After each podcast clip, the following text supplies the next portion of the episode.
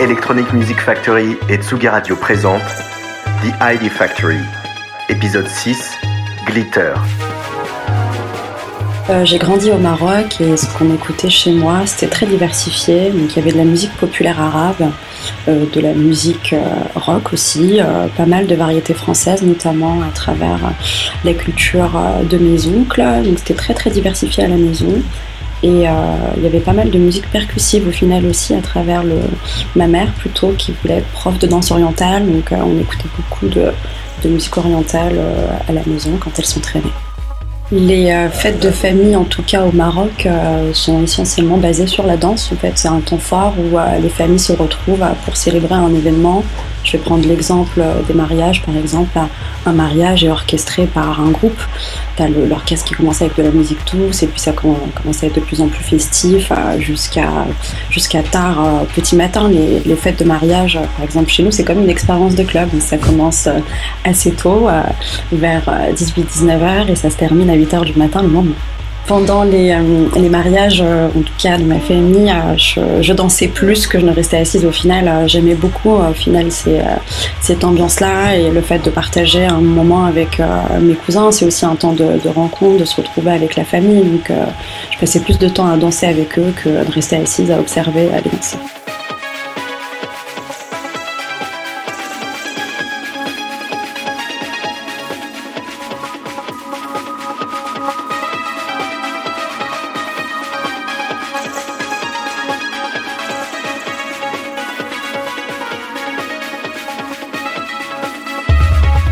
Mes toutes premières découvertes du dance floor, euh, je pense que je devais avoir 14 euh, ans, c'était au Maroc, c'était les premières sorties entre amis, euh, que ce soit dans les, centres culturels, les bars animés, où en fait on a très très peu de lieux de, clubs en tout cas qui diffusent des musiques qui me touchent.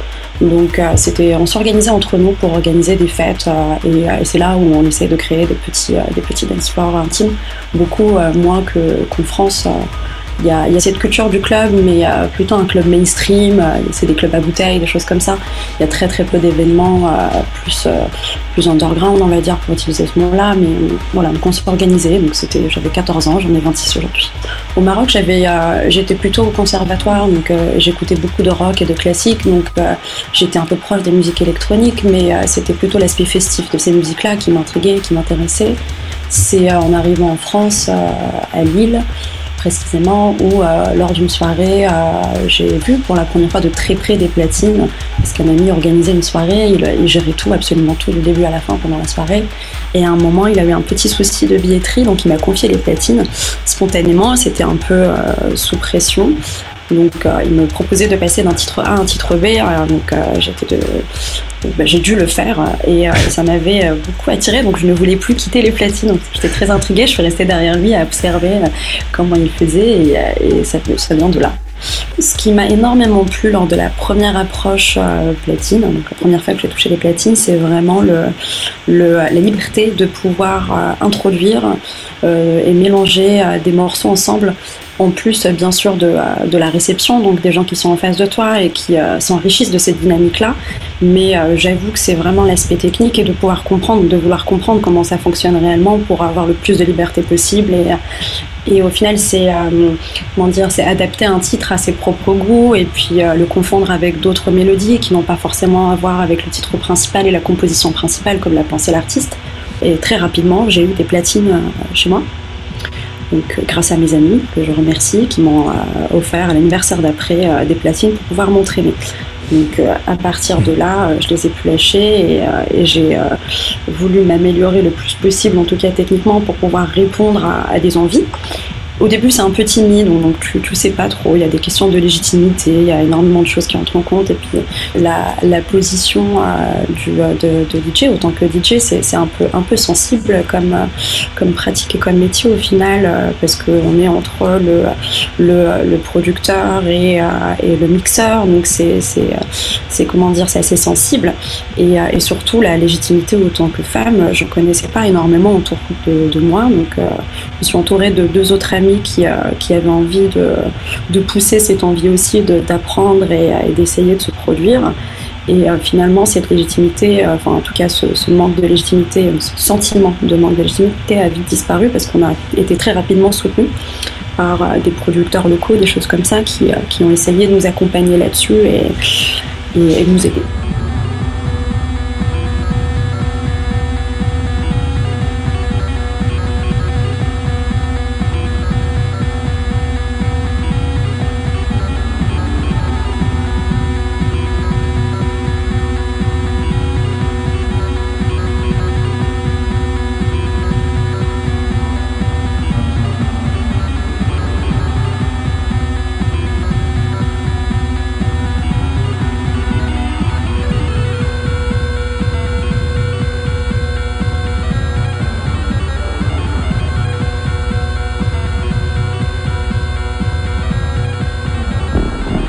Être une femme au platine aujourd'hui, ça devient de plus en plus évident, mais est-ce que est-ce dans le bon sens? Je ne sais pas, je n'en suis pas sûre. Il y a de plus en plus de femmes qui euh, concrétisent cette envie et c'est très important.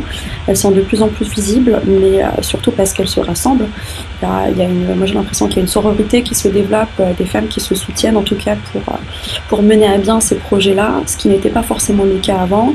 Et je pense surtout à des territoires comme le, comme le Maroc où il y a encore très très peu de femmes productrice ou, ou DJ. Donc c'est pas une pratique très accessible aux femmes et des fois c'est faute de moyens aussi parce que tout le monde n'a pas accès à tous ces outils-là pour pouvoir concrétiser ses projets et aussi le regard que portent les autres et, et la société sur la position de la femme dans ces milieux-là, plus globalement, hein, pas particulièrement enfin, autant qu'artiste ou musicienne, mais juste dans l'industrie musicale plus je joue, plus, euh, plus euh, j'essaye d'avoir un, petit temps de, rencontre, en tout cas avec les gens qui viennent me voir spécifiquement, parce que je trouve ça assez impressionnant et c'est excessivement touchant.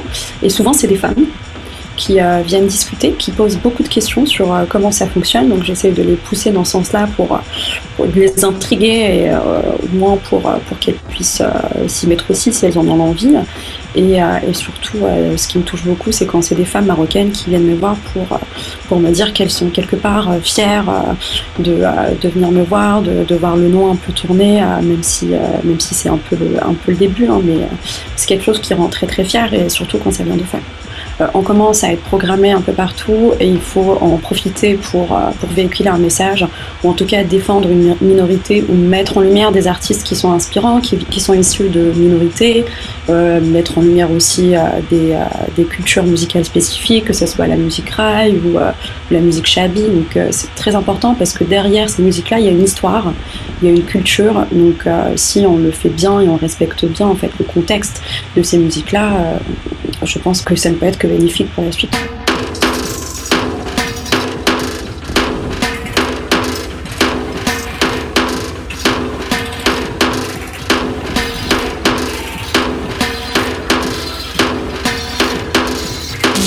Généralement, avant, un set, euh, j'ai une sélection de titres. Donc, euh, j'en prévois quelques-uns pour, euh, pour démarrer. Et puis après, j'essaie d'emmener le public quelque part.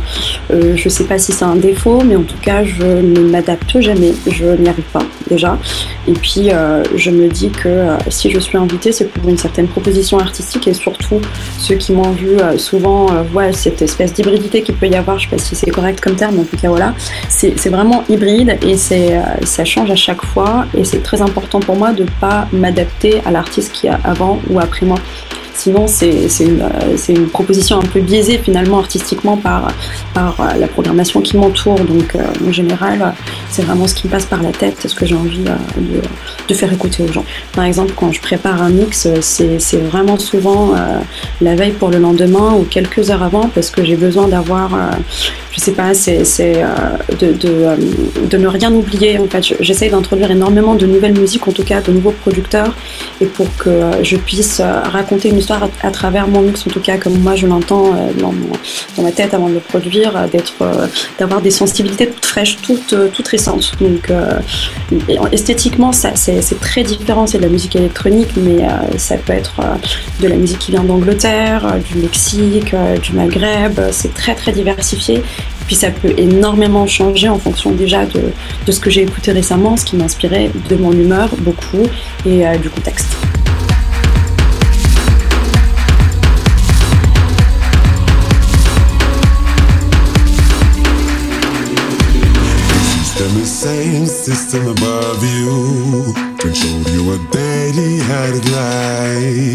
The police are kings in Tunisia. Never they will take your side. Ce qui me manque le plus, je pense déjà, c'est le, club, la sonorisation du club et euh, la rencontre, les échanges, euh, les échanges de regards juste avec le, public, euh, le fait de. Je danse énormément sur scène et, c'est quelque chose que j'aime beaucoup faire. dès que j'ai un temps de liberté où je peux danser aussi, j'en profite et surtout rencontrer de nouvelles personnes, enfin retrouver cette énergie du club qui est exceptionnelle quoi et qu'on perd à tel point que, enfin, je sais pas, mais ça, devient des souvenirs un peu lointains hein, à ce rythme-là euh, ça fera bientôt un an euh, et, c'est quelque chose qui manque énormément.